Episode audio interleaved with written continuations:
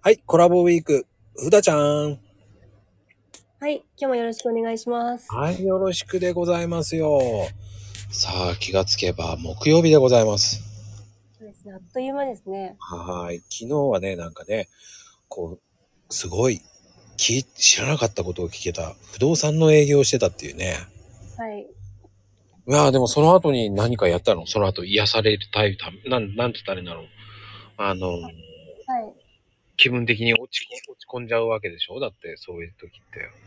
そうですね。で、一回、まあ、仕事辞めて、うん。 1年ぐらい家でまあ休養っていうか、してた日時があったんですけど、もその時になんかふと、なんかの表紙に猫飼いたいってなって、そこから、なんか、猫ちゃんを受け、迎え入れ、家に迎え入れたんですけどう。、ん。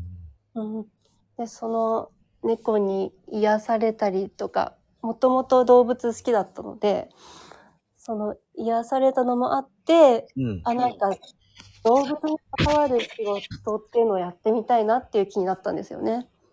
はあはあはあ。意外だね。そっちに行っちゃうんだ。そうですねもう全然違うジャンルに行きましたね。よく飛び込んだね、その業界に。そうですね。もうなんか、一回ちょっとメンタルダウンしちゃって考えたときに、なんかもう自分、したいことをやった方がいいかなっていうのに、多分休んでる時に思ってうん、うんうん。うんもうその時も全然そういう学校にも行ってないし、資格もなかったんですけど、うん。なんかもうとにかくやってみようって感じでしたね。その行動力すごいよね。今もそのツイッターもとかさ、その行動力って変わらないね。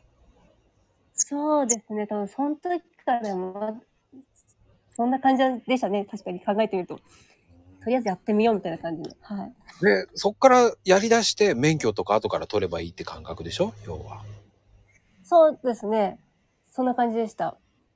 もう、とりあえず調べてみようって感じで、どんな仕事があるかなって感じで調べて、うん。で、たまたまそのペットシッターという、なんか、ワンちゃん、猫ちゃんのお世話っていうか、うんうで、ん、飼い主さんが、そうですね、お出かけしてるときに、お家にお邪魔して、お世話をするっていう仕事があって、ああ、うん。もう速攻で応募して、面接に行ってって感じですね。